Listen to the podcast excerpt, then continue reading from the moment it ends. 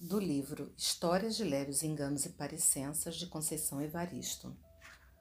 O conto Teias de Aranha. Eram dez pernas e quatro redes somente. Deitavam os corpos daqueles que chegavam primeiro. Era assim o combinado. Nada de choro, nada de vela, nada de fita amarela. Quem não chegasse a tempo, dormiria ao vento. Os grandinhos entendiam o combinado, regra é regra mas o menorzinho sempre chorava do nariz escorrer, e não adiantava nada os maiores chamarem o caçulinha para se aninhar na rede, com qualquer um deles. Quanto mais tentavam consolá-lo, mais ele se aprofundava em sua intenção. Queria uma rede só para ele.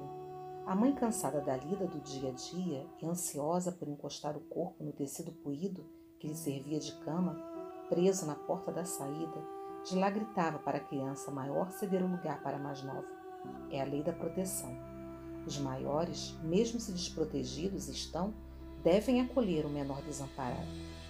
No princípio, a investida do menorzinho amargurava muito o mais velho. Com o tempo foi se acostumando e acabava dormindo enroscado no chão, em um pano qualquer, debaixo da rede de qualquer um. Mas um dia, um sonho. Acho que um sonho, nem ele sabia. Todas as noites, aranhas teciam fios dos fios à rede para acalentar o corpo sofrido do maiorzinho.